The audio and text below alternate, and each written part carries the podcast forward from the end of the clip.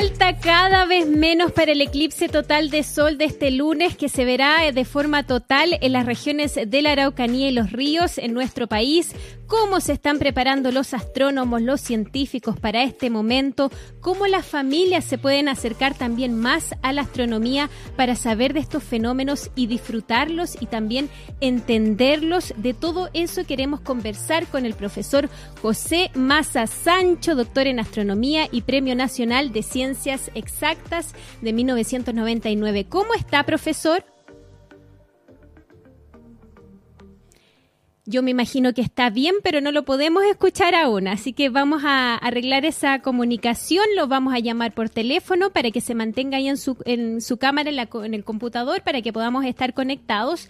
Tenemos mucho que conversar con el profesor José Massa a propósito de varios temas de su libro, por ejemplo, su nuevo libro Marte, la próxima frontera para niños y niños, y también un nuevo programa denominado El Cosmos del Profe Massa. Estamos estableciendo contacto con él. Para quienes no saben, El Cosmo del profe Massa es la primera serie del Premio Nacional de Ciencias Exactas en la televisión del profesor José Massa, que debutó el 28 de noviembre, digo, y lo muestra como un personaje animado. Lo convirtieron en una animación al profesor. Esta se trata de una iniciativa entre TVN y TV Educa Chile que han estrenado en sus pantallas y de manera conjunta este programa educativo y entretenido protagonizado por el destacado divulgador científico y premiado astrónomo de la Universidad de Chile, José Maza Sancho, con quien ya estamos estableciendo comunicación. Se trata de, les decía yo, el programa se llama El Cosmos del profe Maza. Es una serie de 12 microprogramas que debuta, debutó el 28 de noviembre y que permite acercar la ciencia a toda la familia justo antes del de, eh, eclipse de sol que todos estamos esperando em, profesor, eh, lo estamos conectando, nos estamos conectando con él para que eh, nos conectemos a la antigua por medio del teléfono y podamos establecer esa conversación porque tenemos muchos temas que abordar, entre ellos esto, el programa de El Cosmo del profe, profe Massa, que como les decía yo, es un programa que invita a toda la familia a disfrutar de la ciencia, a prepararse también a saber de astronomía y específicamente del eclipse total de sol que se va a ver el 14 de diciembre en las regiones de la Araucanía, los ríos y también en la isla Mocha. ¿Cómo está, profesor? Muy bien. Muy bien. Oiga, nos costó, pero lo logramos. Sí, esta la tecnología siempre uno lo supera. Eh, Mis audífonos no, me permitían escuchar. Bueno, yo escuchaba, pero parece que tú no me escuchabas a mí. Pero bueno. Pero oiga, lo importante es que estamos conectados Sí, estamos conectados y conectadas y listos para eh, comenzar a hablar y abordar lo que va a pasar el lunes, profesor. ¿Cómo se va a estar preparando usted para ese momento? ¿Se va a quedar aquí en Santiago? ¿Va a ir allá a la zona? ¿Cómo está su agenda para ese día? Mira, no, yo descarté hace ya dos semanas, tres, la posibilidad de ir a, a la Araucanía. En primer lugar, porque en la Araucanía y en Valdivia, en Temuco y en Valdivia, el número de contagiados por COVID-19 iba en aumento. Claro. Y yo no quería engrosar esos números. Y después porque ahora, a partir de hoy día, no sé si hoy día en la noche o cuándo, estamos nosotros aquí medio casi cuarentenados. Así que yo tendría que haber partido eh, eh, mañana, máximo el domingo temprano, pero era complicado, tenía que conseguirme permiso, etcétera. No, me voy a quedar acá en Santiago, voy a estar en mi casa, tal vez suba a Cerro Calán, que queda a 10 cuadras de donde yo vivo y donde no hay absolutamente nadie porque no estamos trabajando en Cerro Calán presencialmente. Así que a lo mejor desde allá voy a estar ahí atento de cómo se desarrolla el eclipse aquí en Santiago, porque el, el eclipse en Santiago va a ser interesante un 80% del sol se va a tapar, así que algo podremos ver, pero no, no, yo decidí no ir a la Araucanía porque, bueno, entre, entre por una parte el COVID-19, que es la complicación final, y además yo he escuchado ya desde hace una semana que el pronóstico no se veía muy bueno y ahora dicen que está lloviendo en toda la zona y que no se sabe si este frente va a pasar o no, así que es muy posible que el día lunes del eclipse, en toda la parte de la totalidad, esté nublado, esté incluso lloviendo. Así que, bueno, pegarse el tremendo viaje arriesgando la integridad, la integridad física, que no es broma, eh, y después encima tener una probabilidad alta de que esté nublado, no vale la pena. Sin duda. ¿Y qué opinión tiene usted de todos los turistas, todas las personas que ya están en la zona para poder ver este evento eh, de, astronómico y que tantas y tantos estamos esperando para nuevamente presenciar este tipo de fenómenos que no es tan frecuente, pero que nos tocó dos años seguidos al menos? Entonces, eh, por lo menos en nuestro territorio. ¿Cómo ve usted la cantidad de gente que ha ido para allá a la zona? En contexto de pandemia, por supuesto. Sí, aparentemente ha llegado mucho más gente que la que la, la lógica hubiera indicado. Creo que hoy día escuchaba que eh, hablaban de 70.000 mil personas que habrían llegado a Pucón. Me parece eh, un poco lamentable porque entre las 70.000 mil personas, eh, evidentemente van a ir varios que están contagiados. me imagino que los contagiados van sin saberlo pero no porque vayan sin saberlo significa que sean menos culpables. Es decir, uno tiene que entender que el no saber eh, que uno está contagiado no lo exime de responsabilidad. Y, y bueno, yo creo que, mira, eh, hay que, todos tienen que cuidarse. Los jóvenes, los jóvenes o las jóvenes como tú, se pueden dar el lujo de contagiarse. Y tiene una probabilidad bastante baja de que el contagio llegue a cosas feas. La gente ya de una edad mediana eh, es posible que terminen en el hospital. Y la gente ya de los 75 para arriba, eh, la probabilidad es ahí un cachipún entre, entre la UCI o el cementerio. Y entonces yo creo que uno tiene que ser muy prudente. La prudencia, mira, esto hay, hay, hay, hay algunas estupideces que se han ido propalando. Yo prefiero pedir disculpas antes de pedir permiso no, uno, uno no tiene que andar en la vida pidiéndole disculpas a nadie. Uno tiene que actuar racionalmente, hacer las cosas que uno debe de hacer, hacer las cosas que uno pensó eh, tranquilamente, que entre hacer A o hacer B lo que corresponde que yo haga B. Y no, ah, no, es que yo quería hacer esto. Mira, toda esta gente que se reúne, porque no, es que yo tenía que bailar este fin de semana. Oye, no sé, yo también fui joven eh, no era tal vez tan amargado como soy hoy día, pero la, necesidad imperiosa de tener que bailar y tomarse las piscolas y no mantener ninguna distancia física, claro, si vaya a bailar a dos metros del compadre el de enfrente o de la comadre, el baile es bastante aburrido. Entonces, pero pucha, ¿qué necesidad? Todos estos jóvenes se contagian, van a llegar a su casa, van a contagiar al papá y la mamá que van a ir al hospital. Y si contagian a un abuelo, el abuelo se va al cementerio y va a ser culpa de ellos. Entonces, si yo tuviera 20 años tampoco iría, porque sabría que al contagiarme yo puedo provocar, como las fichitas del dominó, una reacción en cadena. Así que hay que cuidarse mucho y hacerle caso a la autoridad. Incluso, profesor, eh, Sí, incluso si uno es joven, realmente uno no sabe cómo le va a tocar la enfermedad al contagiarse, porque ya hemos escuchado de casos severos de jóvenes, sobre todo aquellos que tienen alguna enfermedad de base, ¿no? Como la diabetes o qué sé yo, incluso jóvenes adolescentes que han estado con oxígeno, han estado hospitalizados, que la enfermedad no les ha tocado fácil, entonces en realidad uno no sabe cómo realmente le va a tocar la enfermedad si es que llega a adquirirla. Profesor, para que avancemos en los temas, usted decía que también va a ser interesante ver este eclipse en el resto del país. ¿Qué debemos esperar quienes eh, se van a quedar en la capital, quienes están en la quinta región o más hacia el norte en nuestro país? ¿Qué expectativas tenemos que tener de este evento del lunes?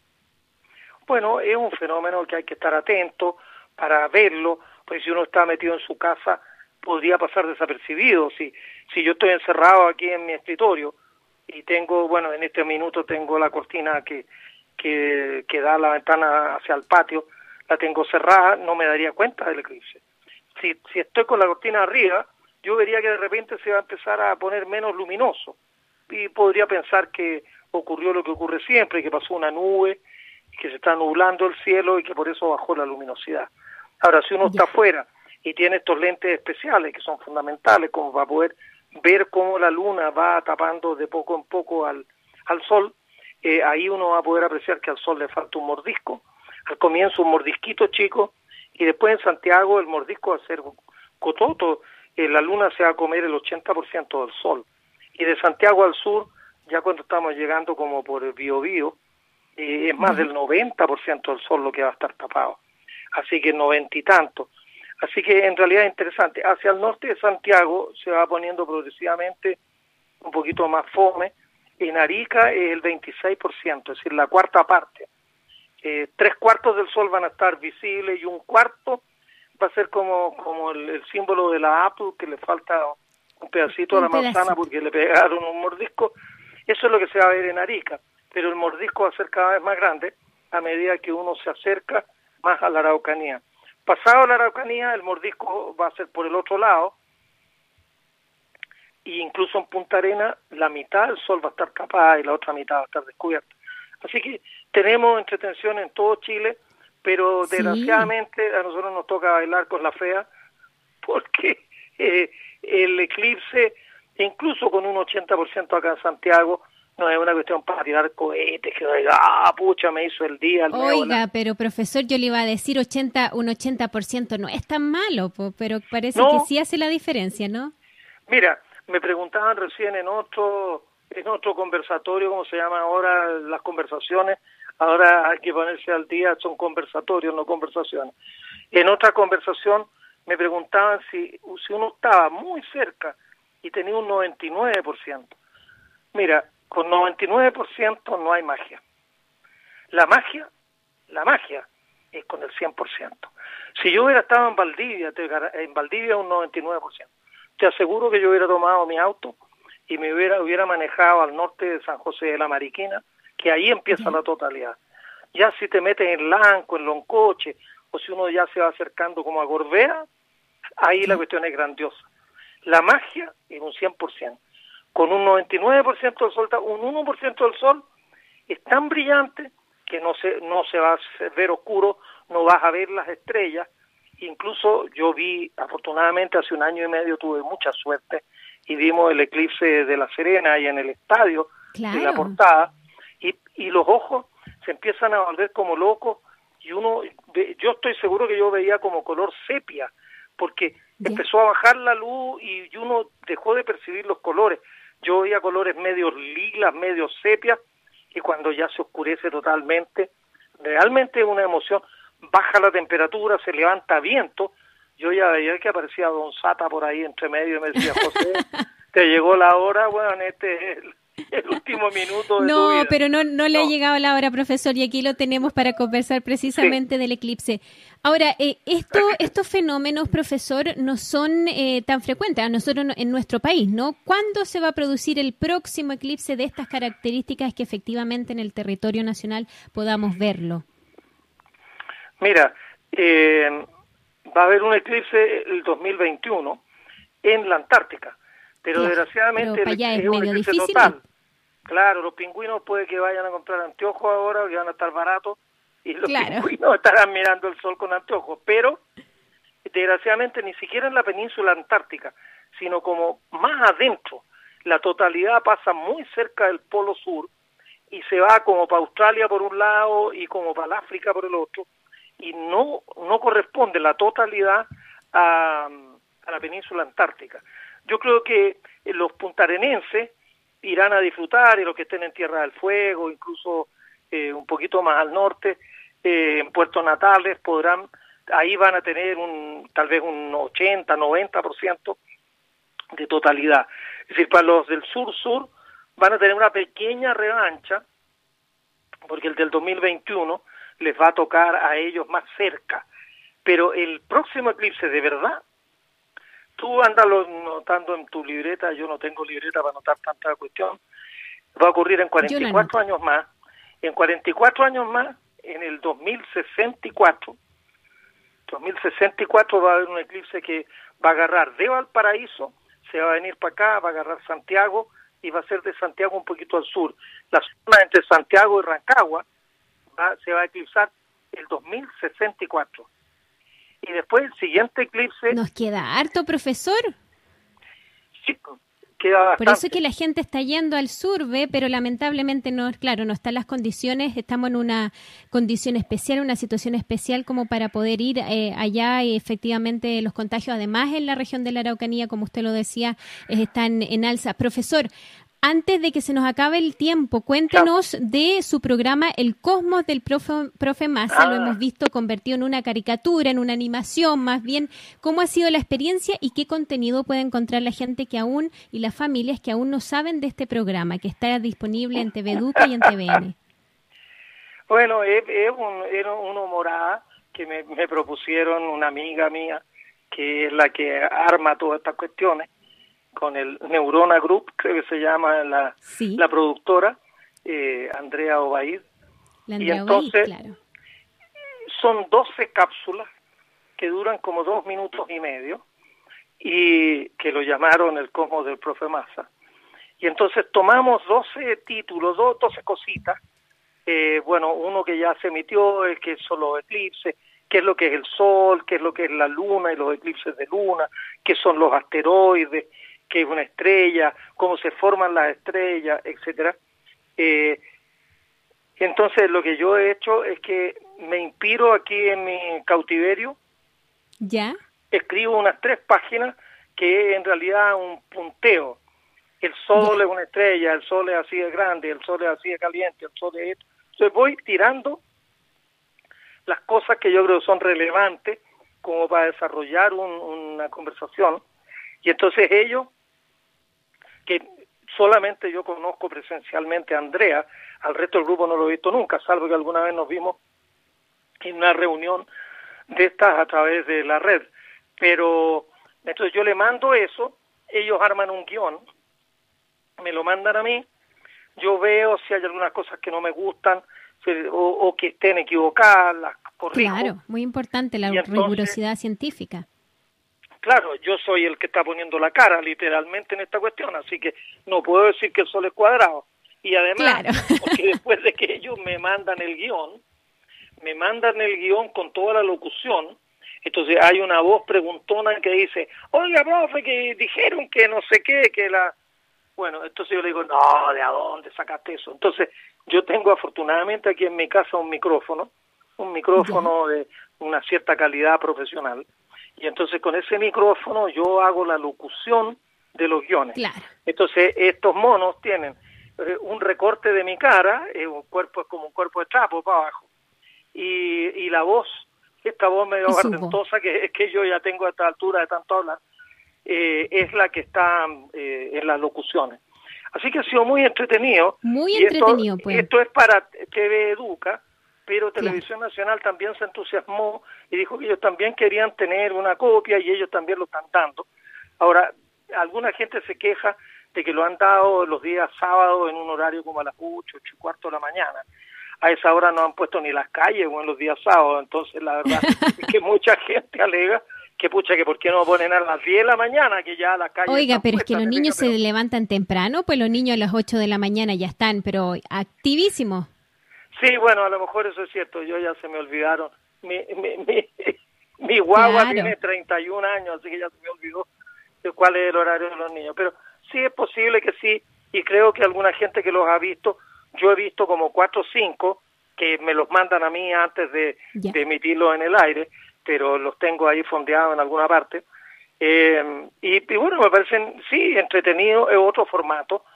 Y bueno, y tú también creo que lo mencionabas, yo acabo de sacar un, un librito. Eso mismo le iba a preguntar antes que, que se nos acabe el tiempo, profesor, eh, preguntarle sobre su nuevo libro, Marte, la próxima frontera para niños y niñas.